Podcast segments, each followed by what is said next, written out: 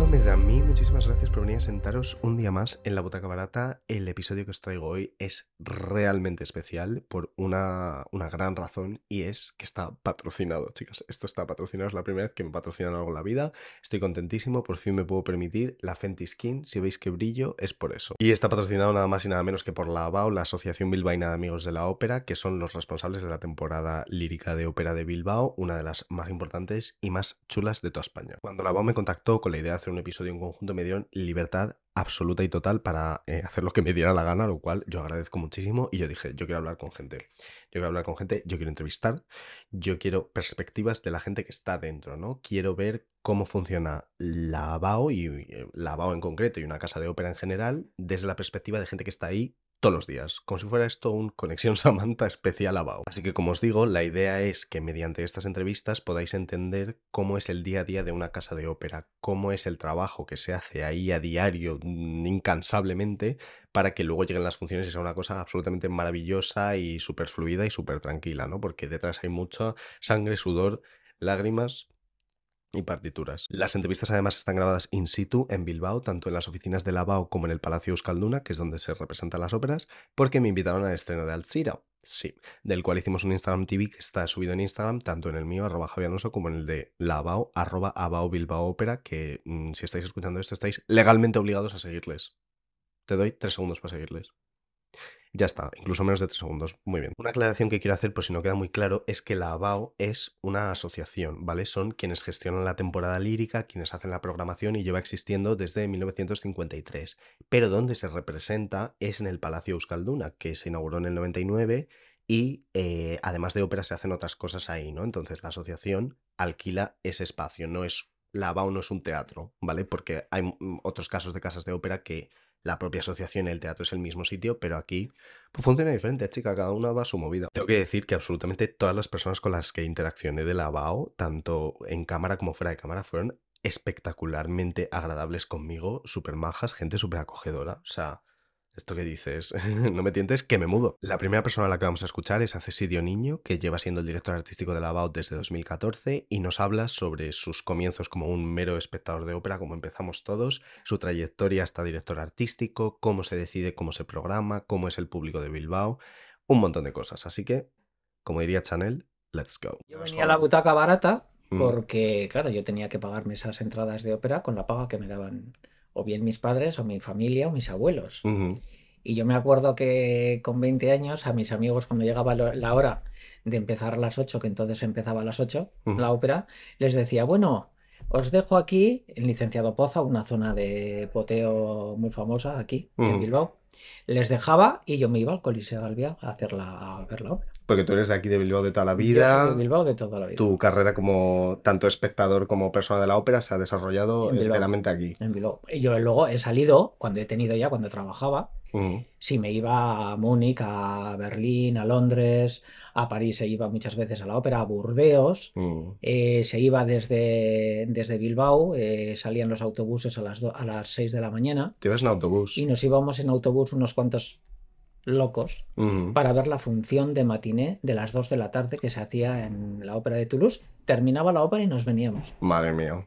Sí, eso es amor a la ópera. Y entonces, ¿cómo fue todo ese paso de súper aficionado que viaja por ello tal y cual hasta director artístico? Pues, pues tuve la suerte de que en una función de puritanos, en la que cantaba el difunto Marcello Jordan y Lucia Liberti, yo estaba sentado en mi butaca barata y al lado tenía una señora. Hizo un gallito, Marcelo Giordani. En el ateo cara. Entonces, estábamos ella en su butaca, yo en la mía, y en ese gallito hicimos con el codo los dos, como diciendo, Santa María, Madre de Dios. Mm. Y ella me dijo por lo bajito, luego hablamos. Qué miedo. Y ese luego hablamos, hablamos, y supuso el inicio de esta mm, fructífera amistad que tenemos hoy en día después de, pues yo ya tendría 24, 25 años, hasta ahora. Y ella eh, había sido eh, miembro del coro de ópera de Bilbao y era colaboradora de la Asociación Bilbaína de Amigos de la Ópera. porque tenía mucha relación con toda la gente de Abao y ella pues era colaboradora, una colaboradora muy activa. Y ella fue la que en primer lugar me introdujo un poco presentándome a los miembros del coro.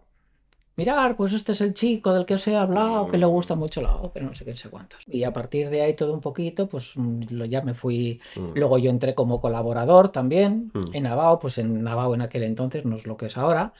Eh, se trabajaba, había seis personas en nómina. Wow. ¿Y ahora cuántas hay?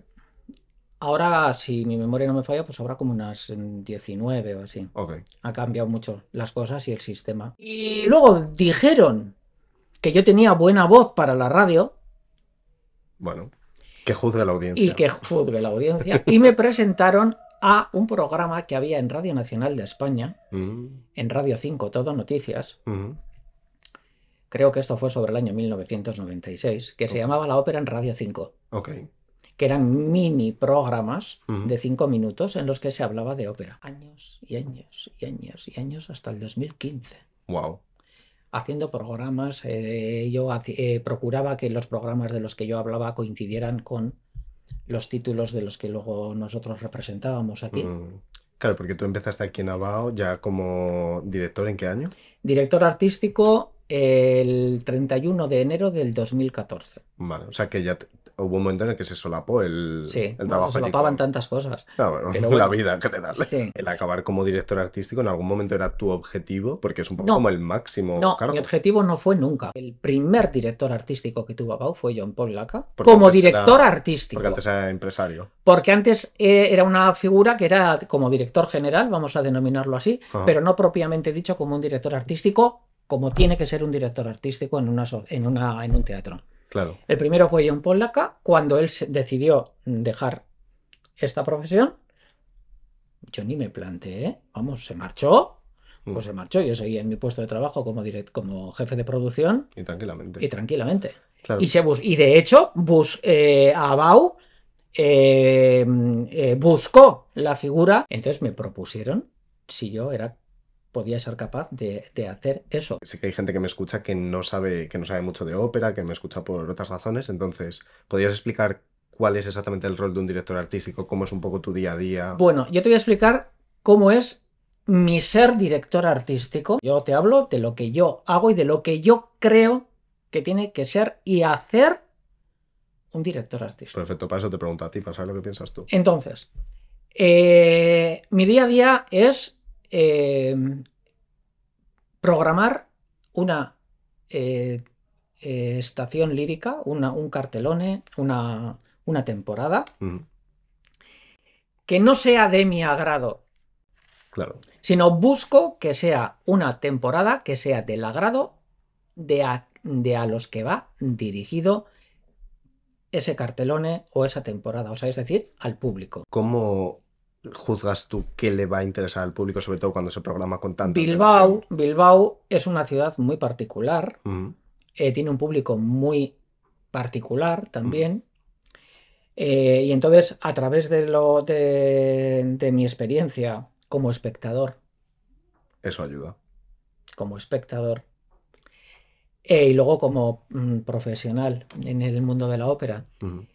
Y desde la trayectoria, desde el 9 de abril de 1953 que se, que se crea ABAU, hay una serie de datos más que fehacientes que indica qué tipo de repertorio es el que eh, gusta más al público de ABAU. De hecho, eh, a través de los años, a través del histórico que tiene ABAU, y a través de los últimos años que podríamos decir, jo, pues es que los repertorios cambian, cambian y seguirán cambiando. Porque pero está porque el público cambia el que cambia. Mm. El que cambia. O sea, es un público un poco más clásico. Es un público mucho más clásico en cuanto a repertorio, en cuanto a puestas en escena. Tengo que tener muchísimo cuidado a ver qué tipo de producciones se exhiben. Mm. Mm.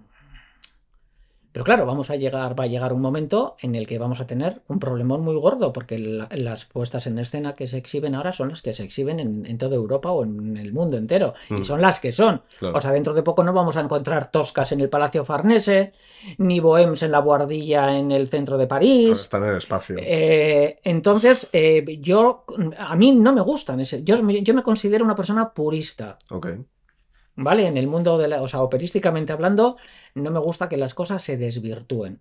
Yo creo que el siglo XXI eh, tiene, los suficientes, eh, tiene las suficientes herramientas para que se puedan eh, programar y se puedan escenificar óperas del siglo XVIII y del siglo XIX, pero con las herramientas que nos da el siglo XXI. Es decir, se pueden hacer mm, con mapping, se pueden mm. hacer unas estructuras, unas puestas en escena atractivas, eh, bonitas, visualmente eh, efectistas, atención, sin desvirtuar lo que el compositor y lo que el libretista nos dice. Entonces sí que crees que esas perspectivas pueden coexistir, porque me has dicho que se puede hacer, o sea, que tú eres purista, que te gusta la Yo soy purista, eso es decir, yo quiero que...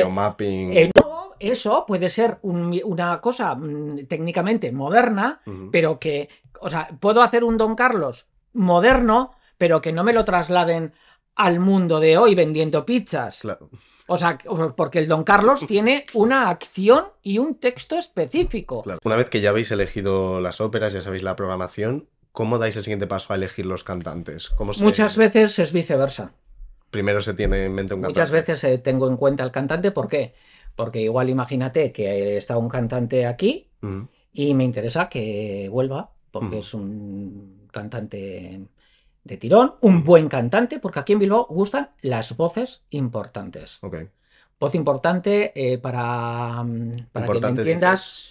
Eh, voces importantes, o sea, mm, voces bochones. Grandes. Grandes. En este espacio grande e inmenso. Cavernoso. Cavernoso, largo. No todas las veces proyectan ni corren como deben. Y le escucha el botón de la camisa que tienen allí al lado. Mm de su camisa de la ópera de ese día, del vestuario. Mm. Entonces, ese tipo de voces aquí no funcionan. Claro. O sea, tienen que ser voces grandes para que. Voces grandes. Entonces, cuando se hace un Mozart o se hizo un Handel, yo no volvería a hacer un Handel. ¿No? En, este teatro yo no haría nunca un Handel. Porque para ese tipo de ópera se necesita un calor teatral. Eh, algo que acoja eh, esa música. El Palacio Escalduna no reúne esos requisitos. Claro, entonces tiene que ser muy difícil como eh, aunar todas las perspectivas de una voz grande, un repertorio que funcione en el espacio y que funcione para el público tal y cual. Qué presión. Pues Ya te digo que es mucha. Y por eso las producciones, pues e intento que no sean abiertas, que sean lo más cerraditas posibles, que tengan su mm. techo, que tengan sus paredes. Claro. Pero, pero insisto, hoy en día no todas las bohems tienen su guardilla, ni mm. todas las toscas tienen las paredes de, un, de una iglesia ni de un palacio farnese. Claro. ¿Y todas las producciones de la temporada que viene sí que son de ese tipo? Todas las temporadas son de ese tipo, porque sí, más o menos, son todos, van a ser, es un temporadón, ¿eh? El año que viene consiste en títulos para mí fundamentales eh, dentro de la, columna lírica. Mm. Comenzamos con un bel canto puro y duro, eh, como es Ipuritani, continuamos con Anna Bolena, seguimos con un Così fan que va a ser una producción que no es en un parque de atracciones, pero va a ser en un... En un parque acuático. No, una feria Sí, donde se adivina. Es nueva producción, ¿verdad? Nueva producción. Mm. Va a ser muy bonita y además tiene unas connotaciones muy especiales que ya me he encargado yo que tenga. Eh, luego hacemos una tosca como Dios manda. Y luego un trovatore que es como también como Dios manda, donde el público va a ver el coro de gitanos, la gitana, el Leonora, va a ver todo lo que tiene que ver, pero tiene un concepto eh, más eh, actualizado donde hay lo que te comentaba antes, hay donde hay videoproyecciones, mm. donde hay una serie de elementos que no van a estar, que no es una producción cuadrada, pero es un trovatore donde se ve todo el discurso narrativo y musical de, Verdi. Me parece muy interesante que, se, mm, que tengan esta perspectiva de que se pueda unar, porque creo que muchas veces se piensa en separado como las producciones contemporáneas, las producciones en las que se cambia el espacio con videomapping, con cosas digitales y luego lo clásico, pero es interesante que tanto tú como la BA en general veáis que eso se puede aunar y que se pueda ir hacia una ópera que pueda reconciliar a diferentes tipos de, de, de públicos. Hay una cosa en la que yo no sé si, o sea, cuando se dice hoy en día que, el, que cuanto más moderna sea una producción, eh, más atrae a un público nuevo, yo no estoy de acuerdo en eso. Yo personalmente tampoco. Yo no estoy de acuerdo porque está claro eh, que hay producciones mm, hiper, hiper, hiper, hiper modernas, descontextualizadas al 100% y que la gente joven no acude. Sí, porque también creo que a veces se hace con un poco de condescendencia. Se hace con, condescendencia y además incluso te diría que a veces eso crea hasta un tipo de rechazo por parte del nuevo público. Me ha pasado. Entonces, ¿hasta qué punto eso es positivo? Pues yo creo que tampoco es positivo. El relevo eh, generacional tiene que servir. Ya. Y para eso estamos, para eso está la butaca barata. Para eso está la butaca barata, pero que los que nos escuchen no se piensen que la butaca barata es barata. La ópera no es barata. No. O sea, podemos titular este programa La ópera barata. Este título es una mentira, es un poco de luz de gas. eso es. Pero la ópera nunca puede ser barata. ¿Por qué? Porque en la ópera, aquí en Alcira, concretamente, estamos unas 130, o sea, sin contar técnicos, sin contar eh, personal que está fuera o detrás del telón, eh, hay 130 personas. Wow. Es un espectáculo caro. Muchísimas gracias por tu participación y por contarnos... Y hasta cuando quieras. Bueno, pues eh, mañana mismo, si quieres. La próxima persona que se sienta en la butaca barata es Pablo Romero, que es el asistente de dirección artística y además de eso sabéis también que es, es el tío más bajo del mundo. Esto es así, esto es un hecho, me lo pasé espectacularmente bien con él, en general todo el tiempo que estuve en Bilbao, y, pero bueno, en esta entrevista en concreto vamos a hablar sobre mm, cómo se solventan las crisis dentro de una producción, porque en la ópera hay cambios constantemente, que si hay un cambio de reparto, que si este se va, que si ahora esto no funciona, que si ahora, mm, ¿sabes? Todo esto. Eh, también vamos a hablar sobre eh, cuál cree él que es el futuro de la ópera, qué retos enfrenta la ópera hoy en día, un montón de cosas. Un mix muy chulo. ¿Cuál es tu rol? Cuéntanos un poquito cuánto llevas aquí, qué haces, de qué va tu vida. Eh, bueno, pues yo llevo aquí ya cuatro años. Además, bueno, llegué aquí un poco por casualidad, como todo en mi vida. como todo en la vida. Exacto. y nada, desde la dirección artística, pues bueno, eh, se marcan las líneas de la programación, se deciden los títulos que se hacen, los cantantes que se contratan, las producciones que se traen, eh, los creativos, pues un poco eso. La programación básicamente es la, programación. y, dentro de esto mi labor es la de, digamos que em, el director artístico, Cesidio, con el que acabas de hablar, eh, pues... Eh... hablar con el espacio-tiempo estamos jugando aquí, pero sí, sí, el podcast acabado de por supuesto. pero no me boicotees. es que yo soy muy humilde y la gente tiene que saber la verdad. A veces las cosas no se acaban de forma lineal y hay que vivir así. Digamos que Cesidio es el que tiene el peso de, de, la decisión, bueno, él y aparte de Navao, em, hay una comisión artística eh, que, es, digamos, quien, quien lleva el peso de la decisión. Em, y, yo, pues, eh, tomo, de, una vez que se hace esa decisión, yo tomo el testigo y me dedico pues a toda la administración artística, o sea, contratos, etcétera, etcétera, em, y un poco también eh, pues echar un ojo al presupuesto económico, del presupuesto artístico, etcétera, y em, em, también las logísticas de los cantantes, de los, de los maestros. Digamos que hay eh, aquí, porque luego cada teatro es distinto, pero aquí en, en Abao Em, el director artístico es también director de producción, entonces ahí yo soy el asistente artístico, mi compañero Alberto Sedano eh, es el asistente de producción. Y digamos así, grosso modo, yo eh, me dedico a las personas y Alberto se dedica a las cosas. Él se dedica pues a los transportes de escenografía, etcétera, todas esas cosas, a las cosas y yo a las personas. Creativos, cantantes, eh, em, maestros, eh, un poco eso, así. Que lo dices así, pero realmente es un trabajo enorme el gestionar todo el mundo, todos los contratos, todos los transportes, todas las partes también personales, porque bueno, antes estamos hablando un poco que al final es gente que está viajando, que está haciendo... Sí, claro. que no conoce tal, entonces al final también te acabas siendo un poco... Sí, hombre, luego, eh, sí, una vez, que, una vez que ellos llegan aquí a Bilbao y tal, pues se establece una relación bastante personal, porque date cuenta que es gente que viene de trabajar en un montón de, sitios del mundo que probablemente no conocen la ciudad, que, que, que incluso ni siquiera hablan el idioma, y entonces tú te conviertes en una especie de, de punto, de, punto de llamada, ¿no? Y, siempre pues, eh, pues eres un apoyo para ellos. ¿Y dónde puedo encontrar? Pues no sé, una niñera, eh, no sé, necesito ir al médico, o no, todo, cualquier cosa, cualquier cosa. Recomiéndame una peluquería. Esa es una pregunta que yo jamás haría, por ejemplo. Bueno, también se tiene que cuidar la forma, ¿no? Exacto.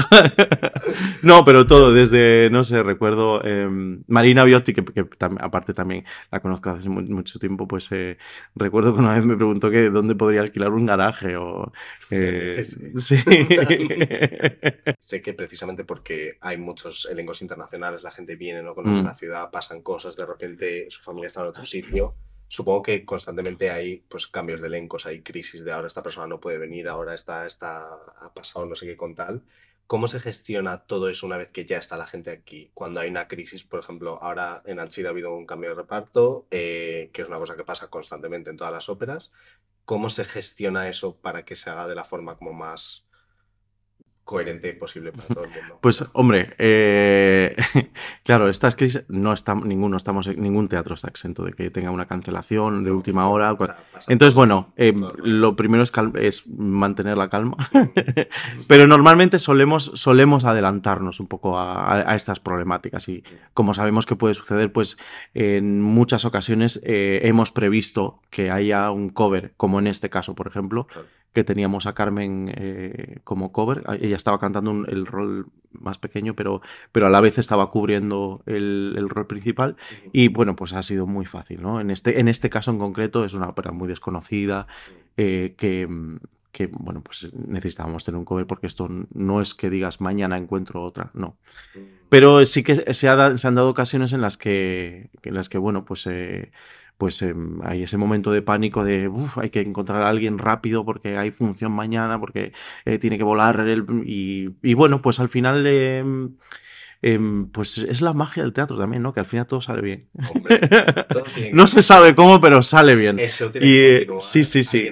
Que lo pueda hacer. Y, donde parecía que no ibas a encontrar a nadie, de repente aparece y milagrosamente eh, hay un vuelo temprano a la mañana que llega aquí justo y, no se retrasa. No sé, no sé, son, es la magia del teatro. Mm. Eso que has dicho de, de los covers me parece muy interesante. Entonces, la figura del cover eh, para la gente que no lo conozca, es una persona que también se sabe el papel en caso de que pueda pasar lo que sea con, con la persona mm, titular que lo está cantando. Mm. Pero has dicho que sobre todo se da en óperas como Alcira, que es una ópera más desconocida. En óperas mm, súper conocidas, si vas a hacer, yo que sé, una bohème, no hay covers. La figura del cover se reserva más para esto. A ver, eh, eh, evidentemente en esto em, cada teatro funciona, tiene su forma de, funcionar, ¿no? ¿Cómo se hace en la Aquí no, no, normalmente no.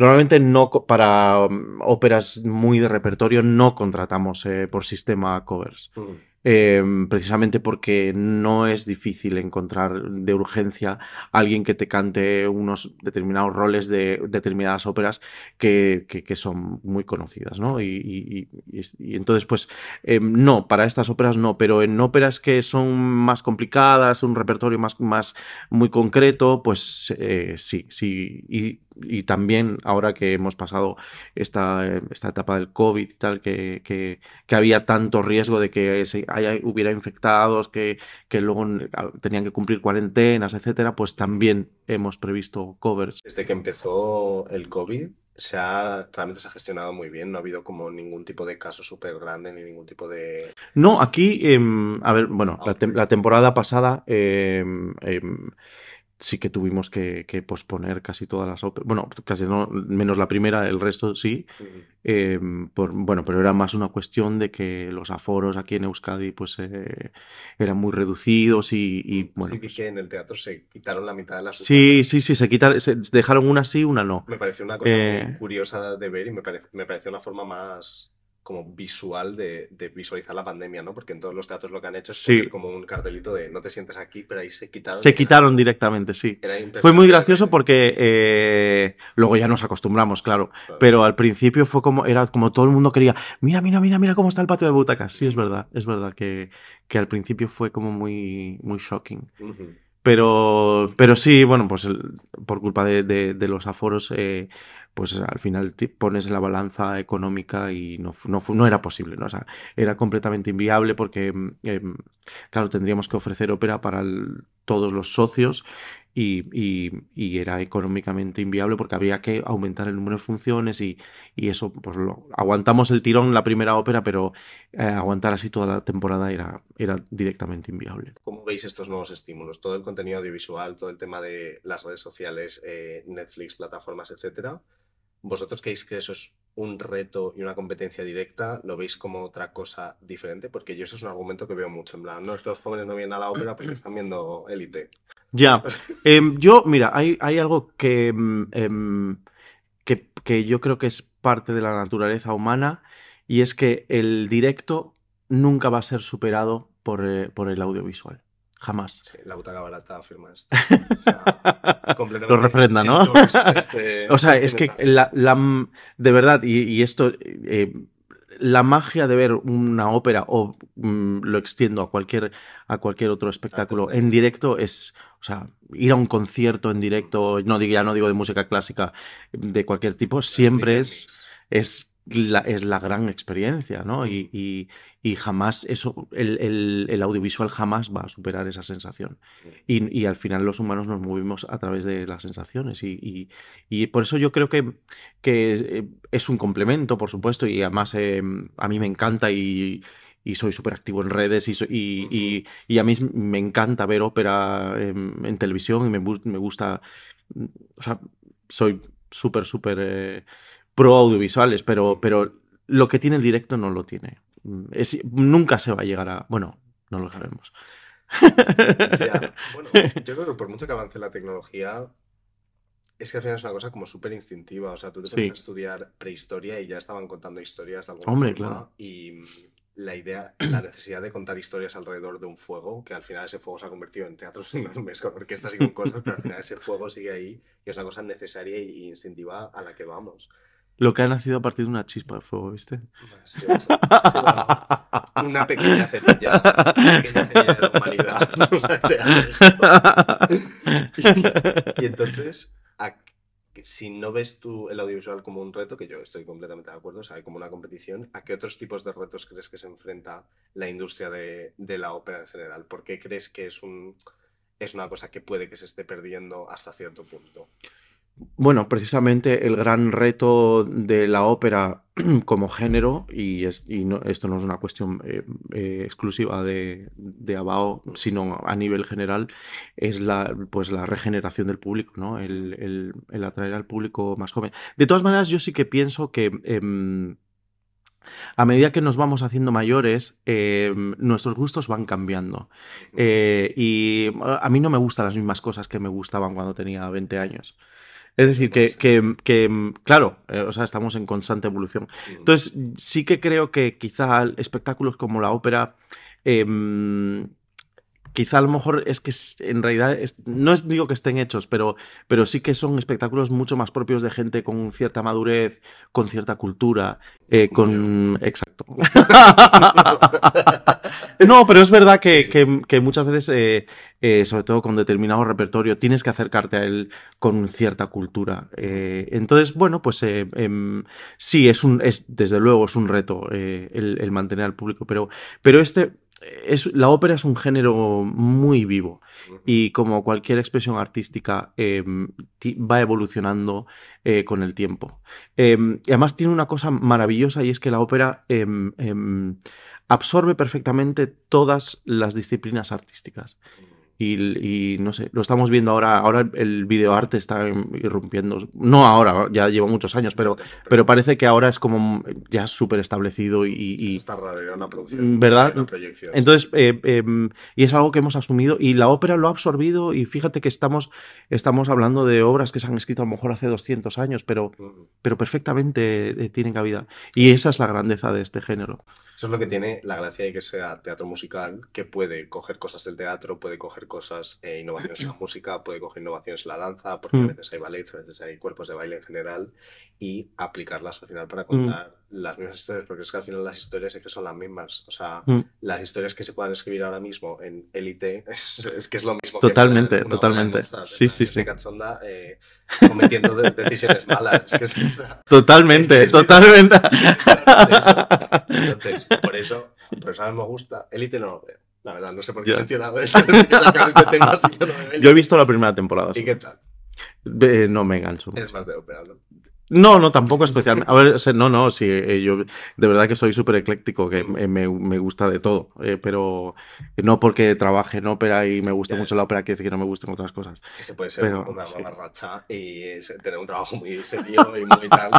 Quiero decir, yo estoy aquí en plan, si estoy en a la ópera, no sé qué, he venido aquí escuchando pues a Paulina Rubio, ¿no? Menos. Pues muy bien. Pues como debe ser. Pues como debe ser. Con todo esto de todos los cambios que está sufriendo la ópera, sufriendo en el buen sentido, que se están añadiendo tal y cual, tú hacia dónde ves que va esto? ¿Cómo crees que va a cambiar la industria? ¿Cómo la ves dentro de 25 años? ¿Crees que va a tener el mismo formato que ahora?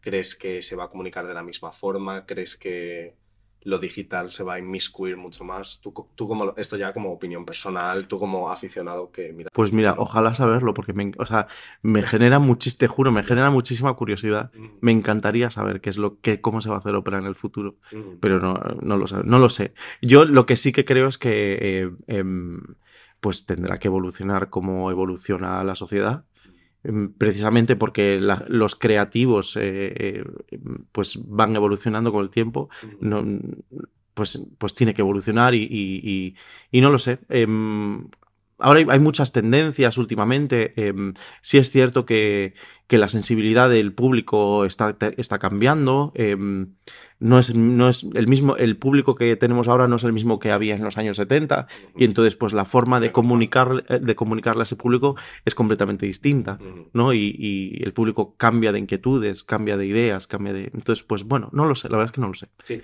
Y eso es una respuesta súper legítima también decir, no sé, o sea, quiero decir, pues, no, no, vamos, es que, es que si no, pues eh, ya me habría tocado la lotería. La, propia... o tendría mi propia... compañía. Hombre. No creo mucho en, esta, en estos gurús que dicen, no, pues la tendencia va a ir por aquí y tal. Sí, al final, pues valoras una serie de variables y puedes a lo mejor dar una dirección, pero es que, es, es, que, es que esto... Fíjate, ¿quién nos iba a decir hace tres años que íbamos a estar confinados en casa y llevando mascarillas por la calle. Pues que la vida da muchas vueltas. Nunca vamos a dejar de hacer ópera eh, tradicional, eh, súper eh, adaptada al tiempo en el que fue escrita. Eso siempre va a estar ahí. Mm. Siempre se va a hacer esa ópera. Pero también hay que, hay que pensar que, que bueno, que es, que es enriquecedor ver puntos de vista nuevos y, y, sobre todo ver el trabajo de la gente que es súper creativa. A mí, a mí me fascina eso. Muchas gracias por, por Gracias a ti. pues estaría. Gracias a ti. Las próximas personas que se pasan por aquí por la butaca barata son Olga y Eider, que llevan siendo miembros del coro de la BAO desde hace muchísimas temporadas. Ahora nos lo contarán ellas. Y yo pedí personalmente hablar con gente del coro porque me parece una perspectiva muy interesante y que de la cual no suele hablar mucho, ¿no? Como que no solemos saber quién está en el coro pero al final es gente que está ahí en todas las representaciones, en la mayoría de ensayos, o sea, que lo ven todo y son parte de todo, o sea, que me parece increíble. Eh, nos van a hablar sobre cómo es el proceso de ensayos del coro, cómo se aprende la música, que esto es una cosa que me sorprendió, yo no sabía que ensayaban así, que eso lo aprendían así, así que bueno, ahora lo escucharéis. También eh, cuáles son sus óperas favoritas para cantar como coro y en general la importancia del el coro como personaje y como elemento integral dentro de una producción de ópera. Yo creo que para dedicarte a esto tienes que tener un punto de friquismo. Sí. ¿En qué sentido? Sí. Eh, tienes que tener el punto de, eh, exhibicionismo como para salir a, aunque salgas en colectivo, pero hay muchas veces que ese colectivo hay gente que tiene que hacer cositas, ¿no? Y entonces eso mm, te da la opción de eso, de, del exhibicionismo eh, y dejarte un poco también individualmente, dejarte llevar un poco por la escena y lo que cada uno podemos, podemos dar. Totalmente, yo creo que es un sitio maravilloso para sublimar cualquier eh, tara mental. O sea, es decir, tú llevas tus traumas allí y, claro, te lo ponen a huevo para, para sacarlo y además que no pase nada, ¿no? Y además creéis que precisamente porque estáis cantando en colectivo tenéis como ese resguardo de si yo hago a lo mejor un paso mal o hago una cosa, no pasa nada. puedo tomar más riesgos que un solista. Sí, las coreografías, por ejemplo, es una cosa que en este coro es tremendo. hay gente que hay muchas veces que, el de escena dice tú, tú, tú, tú, y, dices, jo, no sabes lo que ha hecho y tal, porque, porque las coreografías son complicadas en colectivo. Pero también es cierto lo que dices, al ser un colectivo, tú te fijas y dices, ah, bueno, para un lado, para el otro. También pasa eso con la voz si un día no estás tan bien, no te pasa como un solista. Estás respaldado por toda tu cuerda y por todo el conjunto. Y eso es muy importante. Eso es una de las. Sí, yo creo que el coro es un sitio que te permite disfrutar de la música sin exponerte tanto. Claro, también la gratificación, pues no es la de un solista, evidentemente. Pero, pero tienes la estabilidad que no tiene un solista. Yo soy Eider, llevo, antes eh, pensaba, digo, ¿cuántos años llevo aquí en el coro de ópera? Eh, creo que llevo 17 temporadas. Eh, ¿Cómo llegué a esto? Pues yo estudié violín y siempre me había gustado cantar. Venía de cantar moderno, de cantar moderno con una banda de, de rock, de jazz, y, nada, llegué a. Estaba viendo Barcelona entonces, llegué a Bilbao, que es de, donde soy, y me apetecía seguir cantando. Y como en mi casa había muchísima cultura de eh, música clásica y el tema de la ópera era algo que, bueno, pues que era muy valorado en mi casa, pues era algo que yo llevaba adentro y me apetecía hacer. Y hice la prueba, entré a este coro y entonces empecé mi formación en lo que es mundo del, del canto clásico. Mm. Empecé a estudiar y nada, pues aquí continuamos. ¿Y crees que fue fácil esa transición porque ya como que la habías vivido de pequeña en casa? Sí, yo recuerdo, yo recuerdo con, con, mucho agrado que íbamos en el coche, no había radio entonces, me acuerdo un For Fiesta Rojo, íbamos toda mi familia y una de las primeras cosas que recuerdo que cantábamos era el cuarteto de Rigoletto. O sea, eh, ah, venga, cada uno una voz. Sí, creo que eso no. Ahí había nivel, ¿eh? Bueno, había nivel. Yo llevo como ocho temporadas en, en Navao eh, y la verdad es que lo mío no tiene nada que ver con ella. En mm. mi casa jamás se había oído música clásica, jamás de los jamases. Yo empecé con el tema de cantar como a los 17 años por una profesora del instituto que era la profesora de música y como yo siempre cantaba y siempre cantaba en mi casa y mi padre era mucho de, de habaneras y estas cosas, siempre cantaba mm, con él. En mi casa somos eh, cuatro hermanos y mis padres tienen un oído enfrente de otro todos, o sea, es tremendo. Cantar un Sorionac Mm, mm. lo que sea, es tremendo. Cada uno canta un tono en un tono y lo defiende hasta el final. Y entonces el único que cantaba era mi padre y mm. yo he debido heredar esa parte de la genética. Y entonces nada, empecé ahí, hice una prueba en la Sociedad Coral de Bilbao, me cogieron y a partir de ahí he cantado mucho sinfónico coral, mucho sinfónico coral. Eh, allí conocí a mi marido y mi marido empezó a, eh, hizo una prueba para el coro de ópera de Bilbao, le, le admitieron y entonces empecé yo ya había hecho mis pinitos en la ópera porque iba al conservatorio, entonces nos regalaban entradas y yo ya eh, en el Coliseo ya había visto eh, óperas y tal. Pero a mí el gusanillo del sinfónico coral me seguía atrapando. y entonces, bueno, pues empecé a ir como espectadora y le empecé a coger el gusanillo y dije, jo, esto tiene su punto. Y además me encantaba óperas, yo qué sé, Genufa, por ejemplo, desconocida. Y yo no, no leía absolutamente nada y me sentaba como cuando vas al cine, a ver qué es lo que pasa. Y yo me acuerdo con aquella Yenufa que todavía se me pone los pelos de punta, que terminó el primer acto y salí llorando como una madalena. Sí. Fue tremendo. Y así poco a poco me fue, me fue atrapando. Empecé aquí y todo mi problema era qué hacer con las manos. Cuando cantas en un coro sinfónico coral, siempre estás así. Con con la partitura, siempre. Y entonces, claro, cuando ya no tienes la partitura, yo siempre decía, ¿y ahora qué hago con las manos? Todavía hay veces que estoy en la escena y hago como, como que no sé qué hacer con ellas. Claro, porque esa es la gracia, que el coro al final es un personaje más eh, dentro de muchas óperas. Entonces, ¿esa parte teatral también la ensayáis mucho o es más... vosotros sentís que tenéis un papel mucho más musical o que también sois un personaje más como colectivo? Yo creo que depende un poco de la, exigencia del de escena, ¿no? Del director de escena. Nosotros hemos vivido óperas como, pues te diría, a Carmen de Vieito, por decir de alguna manera, con una exigencia teatral pues muy potente, porque él es alguien que exige al coro una implicación, o sea, que sea un personaje más y una implicación muy potente. Yo creo que, que depende mucho de, de quién venga, ¿no? Sí. A dirigir la escena. Pero sí es verdad que nosotros, con las cuatro pinceladas que nos dan, también lo que comentaba Olga, ¿no?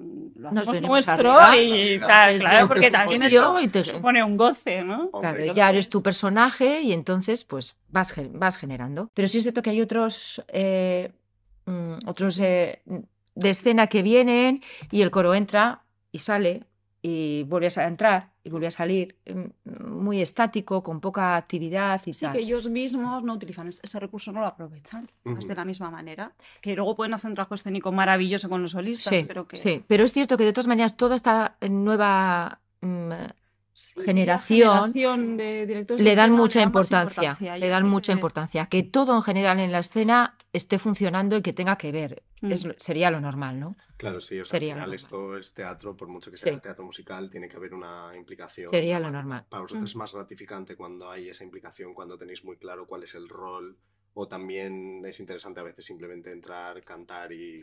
No, para mí no. Para mí mucho más interesante eso es, esa exigencia, ¿no? Para mí no. Sí, sí.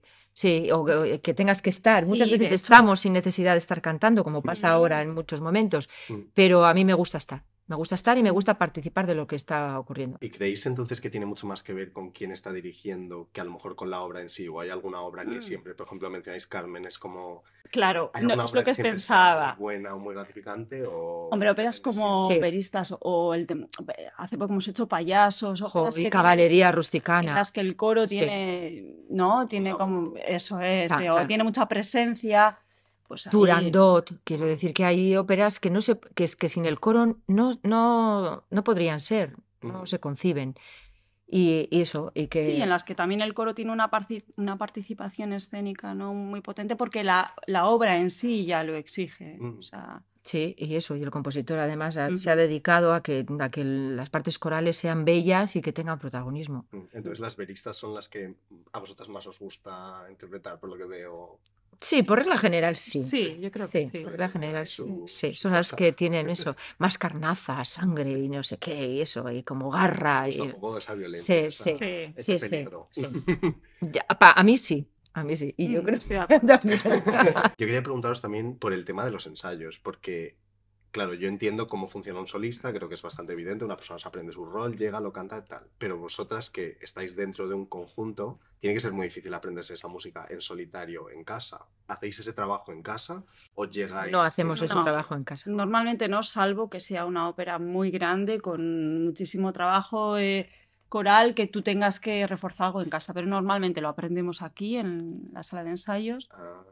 Y luego sí, sí, que lo que hacemos es un poco encajar la letra, estudiarla, memorizarla y tal en casa, pero... Claro. ¿Y eso se hace cuando empiezan los ensayos de la obra o empieza mucho antes el trabajo coral? Mucho antes. Nosotros terminamos ahora la temporada y según terminemos Madame Butterfly en mayo, empezamos a preparar los títulos de la temporada próxima. Mm. Empezamos con lectura, con solfeo, después a eso se le añade la letra y... Sí, es un trabajo muy sistemático, ordenado, bien organizado y que nos permite aprendernos las cosas en los ensayos normalmente. O sea, primero viene la música y luego ya pensáis en el texto. Siempre. Ah. Siempre, siempre. Interesante, porque yo creo que muchos solistas funcionan al contrario, que primero se centran en el texto y luego ya... Te puedes centrar en el texto, en el significado de lo que estás diciendo, pero es imposible aprenderte a memorizar texto si no sabes encajarlo. Y entonces, ¿cuánto diríais de media que podéis tardar como conjunto en aprenderos una obra antes de, ensayarlo? Y verás que, no, bueno, que en un mes la tienes eh, preparada, ¿no? En un mes nosotros ensayamos, eh, las mujeres ensayamos normalmente como rutina, ¿eh? Dos días a la semana, dos, tres días máximo. ¿no? Otros dos o tres días dependiendo de la semana los hombres. Y cuando ya está montado por un lado mujeres, por otro lado hombres, nos juntamos. Ah, funciona por géneros. No mm. sabía esto. ¿Y eso? plan, ¿Cuál es la justificación y el objetivo detrás de eso? Pues Yo no creo... voces, ¿no? Sí. un poco, pues, Para que mm. empaste sí, todo luego. Sí. Los últimos ensayos incluso hacemos ya, soltamos partitura, intentamos hacer de, de memoria. A Boris le gusta hacer eh, ensaladilla rusa, le llama. Ensaladilla. su terminología propia. Boris es el director del sí, coro. Sí, es el director del coro. Y entonces eso es un ensayo antes de ir al teatro, nos mezcla a todos. No puedes estar sentado al lado de alguien que cante lo mismo que tú. Eso que pertenezca a tu cuerda. Eso es. Entonces es para asegurar que tienes claro cuándo te toca entrar y qué es lo que tienes que cantar. A mí me parece, me parece un buen método de afianzamiento, Porque dentro del coro decís cuerdas, estáis divididas en soprano, alto, tenor, mm, bajo. Siempre así. Siempre, es así y todo está escrito de esta forma. ¿Vosotros creéis que siento que últimamente en algunas óperas contemporáneas como que el coro muchas veces se está empezando a prescindir y se están empezando a hacer muchas óperas más de solistas, sobre todo ahora incluso con el COVID se están escribiendo algunas óperas como más pequeñas. ¿Creéis que una ópera puede tener la misma fuerza y la misma presencia sin un coro o creéis que es una parte esencial del género? Claro, es algo que nos compete. Entonces, como, lo como nosotros lo, claro, como nosotros lo vivimos con, con pues eso, con pasión, para mí me parece que es muy importante. Hmm. De hecho, también hay mucha gente del público, sin tener que relación directa Con, nosotras, que dicen, jo, qué bien cuando esta ópera tiene coro. Que, sí, que disfruta más. Sí, que disfruta. Sí, quizás eh, visualmente ya es un aporte, porque de repente entra un colectivo con sus ropas, con sus maquillajes y tal, y ya hay como un movimiento, siempre viste la escena. Y luego eso, pues es que claro, es que hay muy buenos eh, coros, o sea, muy, muy buenas, eso, partes corales escritas. Que eso, por ejemplo, hace poco hemos hecho eh, Caballería y el Regina Cheli es una maravilla. Está la solista. Pero si estuviera solo la, solista, que es bellísimo lo que canta, y le faltara el coro detrás, para mí, yo creo que le faltaría, se quedaría como cojo. Por supuesto. Entonces, bueno, yo creo que es que se tiene que complementar, que es un espectáculo, igual que hay óperas que tienen ballet Mm. Y también es un punto. también es un punto. Poder contar con un ballet dentro de, de, una ópera, pues es que no puede más que enriquecer. Total, es que al final, si estás mezclando todos los recursos que tienes a mano, al final la historia se va a contar. Es un espectáculo completo. completo. Ahora, esto no quita para que las óperas contemporáneas en las que solo hay un solista, mm. pues sean maravillosas, o sea, musicalmente. pero yo como... no, bueno, Wagner, Wagner ahí tiene, tiene óperas en las que no hay coro, en la que está íntegramente el cuarteto o el sexteto o lo que sea y tal, y, no, y no hay implicación coral, ¿no? Y, pero bueno, yo creo un coro de invitados de Tannhäuser, vamos, o sea... o un brindis de la Traviata. Eso es, pues eso, Pues eso, hay cosas que, que, que tienen que estar. La última persona a la que vamos a escuchar es a Aritz Labrador, que es uno de los miembros organizadores de Gastim, que es la comunidad joven que tiene la BAO, ¿vale? Gastea en euskera significa joven y team equipo. Esto de mezclar idiomas nos gusta mucho en la butaca barata, apoyamos totalmente este nombre. Aritz nos hablará de los descuentazos que hay en Lavao para jóvenes, porque realmente es muy barato ir, hay un montón de opciones. Eh, también nos va a hablar de cómo piensa él que las casas de ópera se podrían comunicar mejor con nosotros los jóvenes, porque hay mucho, mucho trabajito que hacer. Y también hace una reflexión muy interesante sobre el directo y la importancia del directo versus las grabaciones que yo nunca me había planteado. Y si estáis viendo esto en YouTube, que en plan, esto se sube también a YouTube en vídeo, lo digo por si estáis escuchando en otra plataforma, es que yo creo que hasta se me ve en la cara que en plan me estaban como... Eh, los engranajes cerebrales se me estaban moviendo con lo que estaba diciendo Aritz. Así que escucharle. Cuéntame qué es Gastim, desde cuándo existe, cuál es su función, tú qué haces ahí, cuánto tiempo llevas. Bueno, pues Gastim es una comunidad joven, como bien has dicho, em, que la, bueno, se fundó hace seis temporadas aproximadamente y con un pequeño, una pequeña fase piloto y después que poco a poco pues, ha ido fraguando y insertándose un poco en, bueno, lo que es el abanico de, de, opciones que tiene, que tiene Abao. Y bueno, el objetivo yo creo es doble, ¿no? Un poco acercar eh, digamos, al público joven eh, a la ópera, dar la oportunidad de que el público joven tenga acceso mm, de una manera más fácil a la ópera. Eh, siendo la ópera de Bilbao, pues bueno, dentro del panorama de alrededores, digamos, mm, bueno, una de las compañías más, más importantes en ese sentido. Un referente. Un referente, eh, sobre todo por la calidad musical, la calidad de, elencos que trae, etc. Y entonces, pues acercar esta posibilidad y esta oportunidad a los jóvenes. Esto por una parte. Y segunda, pues mantener esa comunidad viva. Esa es otra historia, ¿no? que creo que también es algo que bueno, que igual otras compañías no hacen, ¿no? Igual sí, de abaratar precios, de tal y cual, pero no enganchar y que esa comunidad se mantenga viva. Eso es importante, ¿no? Y que, oye, pues, se crean casi como una familia, casi, ¿no? Podría ser. Y bueno, pues eh, las oportunidades que se hacen, pues precios eh, más baratos con una tarjeta especial, digamos, para los jóvenes.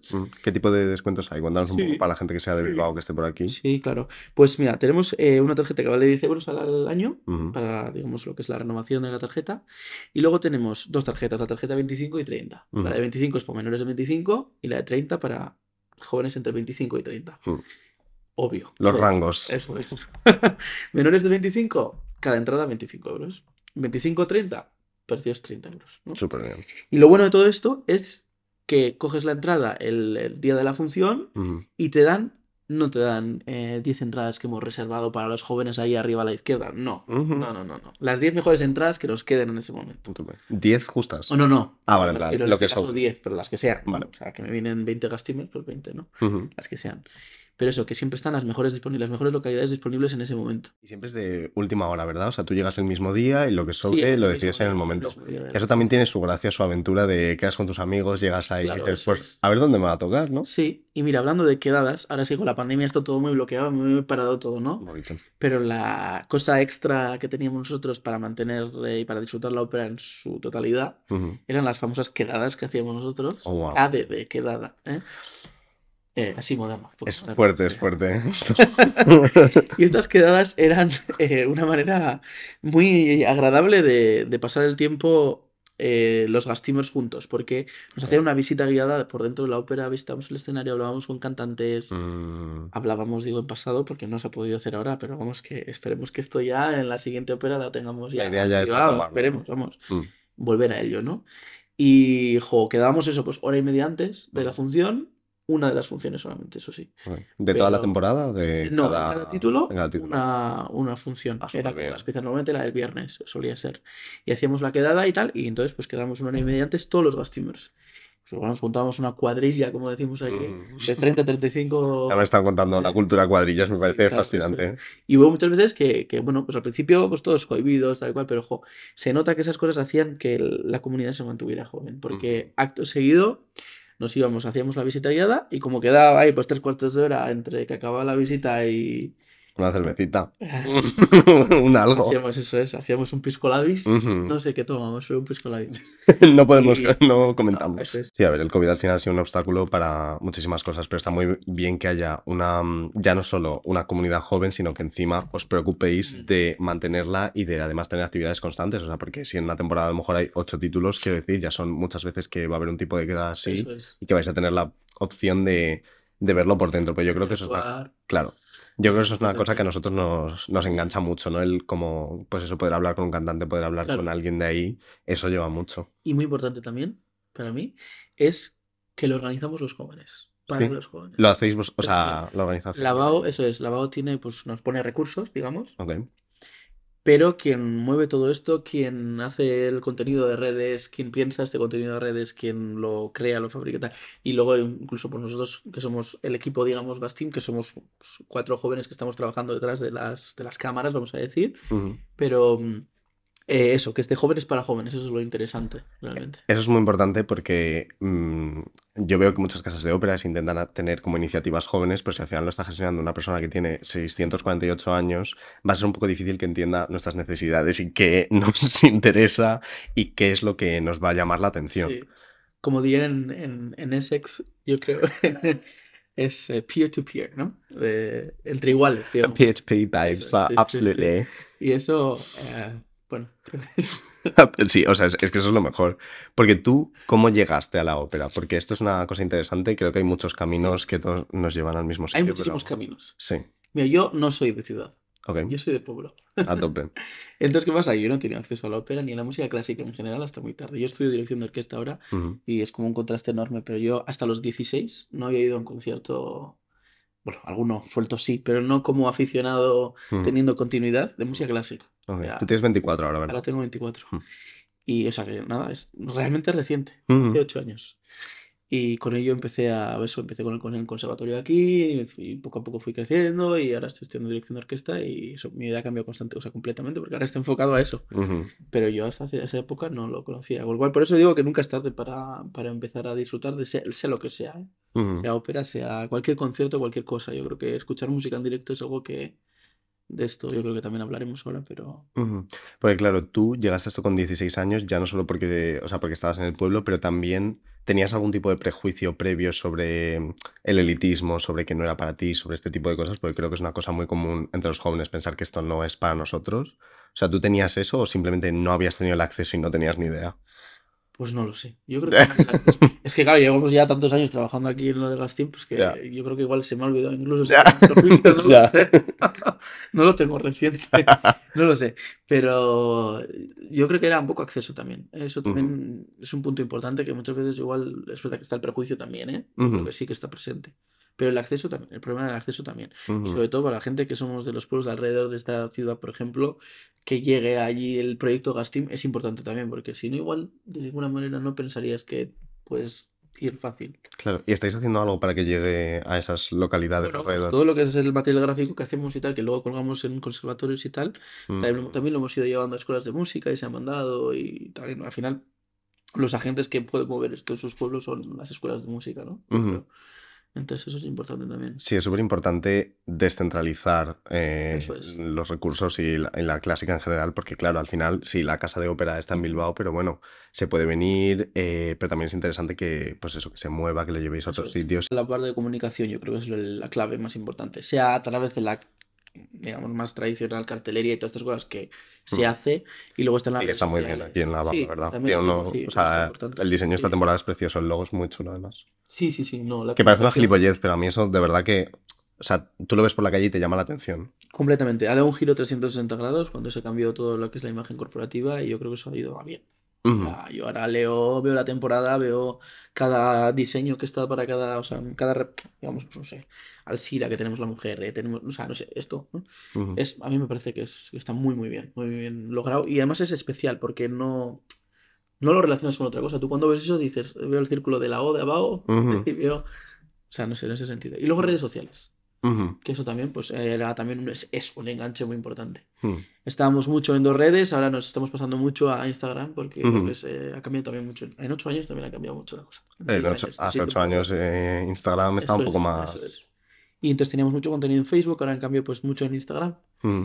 Y, todo esto, luego hacíamos también un programa de mano que ahora, ahora volveremos supongo a ello, pero un programa de mano también un poco especial para, ¿no? Porque Abajo tiene su propio programa de mano, pero nos hacíamos uno reducido en cuatro caras solamente, ah, con un argumento un poquito más que no sea de una chapa de, de, cinco páginas, sino que algo mucho más sintetizado. Y si hay alguna crítica social o algo que se aborde, porque muchas de las óperas todavía están vigentes. Eh, literalmente todas. ¿Eh? Eso, de una forma u otra se puede adaptar para que cuente algo que, no ha tenido un drama amoroso como pueda pasar en cualquier ópera, o, o, no sé, o alguna crítica social que sea. Yo no, nunca. Entonces, eh, muchas veces pues intentábamos abordarlo de alguna manera o también enseñábamos pues yo que sé los tipos de voces que hay en pues, sopranos. Pues eh, claro digo soprano bien pero soprano ligera lírica ligera eh, no eso de coloratura esto. Pues mm. vas también enseñando y educando también un poco. O sea también haciendo pedagogía pero desde jóvenes hasta jóvenes. Es muy interesante que vosotros estéis haciendo eso de, ya por vuestra cuenta pero tú qué crees que podrían hacer ya las casas en sí las casas de ópera para comunicarlo mejor a los jóvenes y en general porque creo que la labor de comunicación es una cosa que a veces no se toma como tan, no se le concede la importancia que, se debe. Pero ¿cómo crees que podrían llegar mejor a, sobre todo a, los jóvenes? Lo más importante, y es lo que hemos hablado antes, es el mm. peer-to-peer, que para mm. mí es una cosa que, bueno, yo trabajo fuera de la música en ámbitos de pedagogía, en algunos proyectos educativos y tal, y el entre iguales a mí es muy importante. Entonces, mm. ¿eso qué implica? Que ya no solamente, si tú quieres llegar a la audiencia joven, Mm. El equipo que está trabajando detrás de las cámaras tiene que ser joven también. Y tiene que pensar. Look at the material. You can be the judge of it. y tienes que pensar también que, joder, las, eh, Si, si tienes que llevar a gente joven, la gente que tiene que estar trabajando tiene que ser gente joven. Es lo que hay. Entonces hay que renovar el equipo. Hay que renovarlo. renovar o morir, ¿no? ¿Tú crees que la ópera de alguna forma se va a ir digitalizando más? A ver, yo esto no. O sea, una de las cosas que más. que creo que más hace falta en el mundo de la música clásica, ya no solo la ópera, la música clásica en general, que no me gusta llamar la música clásica, pero bueno, es la música en directo la experiencia del directo. Yo creo que lo que hay que exprimir es la experiencia del directo. Eso es lo que falta, exprimir mucho más, porque la nueva generación estamos acostumbrados a esto. A lo grabado. A esto. A lo grabado, efectivamente. De hecho, un artista que va a hacer una gira, primero graba y luego hace la gira. Porque con la grabación llego a la gente, la gente sabe mis canciones y ahora voy a la gira. Y aquí es al revés. Primero disfruto de, del, bueno, por ejemplo, un estreno de música contemporánea, porque esto sería otro, otro mundo, pero primero se estrena y luego se graba. O sea, primero la música en directo. Mm. Entonces, la experiencia que hay que exprimir, yo creo, es la idea de la música en directo. Y de cuando tú vas a ir a una ópera, de sentir cómo la, la, orquesta te está llegando aquí, porque sientes las vibraciones no en unos cascos, sino en directo, y estás palpando la voz y dices, joder, cómo esa mujer está cantando ahí y está llegando hasta el último palco, y encima veo el decorado, ¿no? Porque claro, Ahora hoy en día pues tenemos el cine, que es algo que pues, en aquella época no había. Entonces, eh, pues el teatro, la ópera eran, eran ¿no? Y son géneros que están, están, están perdiendo. ¿Qué es lo que no tiene eso que tiene, o sea, qué es lo que no tiene el cine, que tiene la ópera y tiene el teatro? El elemento vivo. El directo, el elemento vivo. Eso es lo que hay que explotar. Hay que romper ciertos estereotipos, hay que, no sé, mira, aquí en Bilbao se hace un festival el Fair Saturday, que es un, bueno, no sé si lo conoces, es un festival a favor de, bueno, se recauda dinero y estas cosas. A mí me llamó la atención mucho una cosa, y esto te lo digo, igual así un poco chapa, pero te digo lo que es, es el tema de los aplausos. Mm. Que nos vino aquí y decían, bueno, podéis aplaudir cuando queráis. Joder, el panorama sinfónico, si aplaudes entre movimientos de la sinfonía, te cruje. Y dices, joder, yo también he sido de esta gente de, no mm. aplaudas, que se pierde la continuidad, que si no sé qué. No sé Joder, pues igual, oye. A lo mejor hay que dejarle a la gente que. Que, reaccione, que exprese, ¿no? Creo que es una cosa muy interesante que une tanto las artes escénicas como las redes sociales, que es que la gente o sea, tú en las redes sociales te sientes súper importante y las redes sociales están basadas en la interacción y que tu opinión importe cuando muchas veces, sinceramente, nuestra opinión no importa. Pero eso en las artes escénicas también hay ese, ese, ese feedback constante de, de, emisor y receptor. Y yo creo que esa es un poco la gracia y creo que por eso las artes escénicas tienen mucho sentido en las redes sociales porque se reciben de una forma similar. Mm. Hay que cambiar el formato en cómo consumimos, yo creo. Esa es la, yo creo que es la clave, es esa que ahora nos parecerán cosas, pues, eh, disparates, pero eh, también era un disparate igual, no sé. Los sobretítulos. Los sobretítulos en aquella época. pues igual sí, porque se suponía que tú tenías ¿no? que entender todo. No lo sé, no lo sé. Hay que darle una vuelta al asunto y es muy difícil, ¿eh? Es muy difícil, pero... Es difícil, sí. Pero para eso está Steam, para eso está Lavado y para eso está la butaca barata. O sea, una misión tenemos común. Que cambiar, tenemos que cambiar, eso está claro. Bueno, chicas, pues hasta aquí el episodio de hoy. Espero que os haya gustado. Otra vez desde aquí quiero darle las gracias a Lavao por contar conmigo, por confiar en mí y en mi trabajo. Y también quiero dar las gracias no solo por tener esta calidad profesional, artística, operística, sino también por la calidad humana que hay detrás de ese teatro. De verdad, o sea, aquí os lo habéis visto como un mini fragmento de mi fin de semana, pero de verdad que fue espectacular, todo el mundo absolutamente increíble.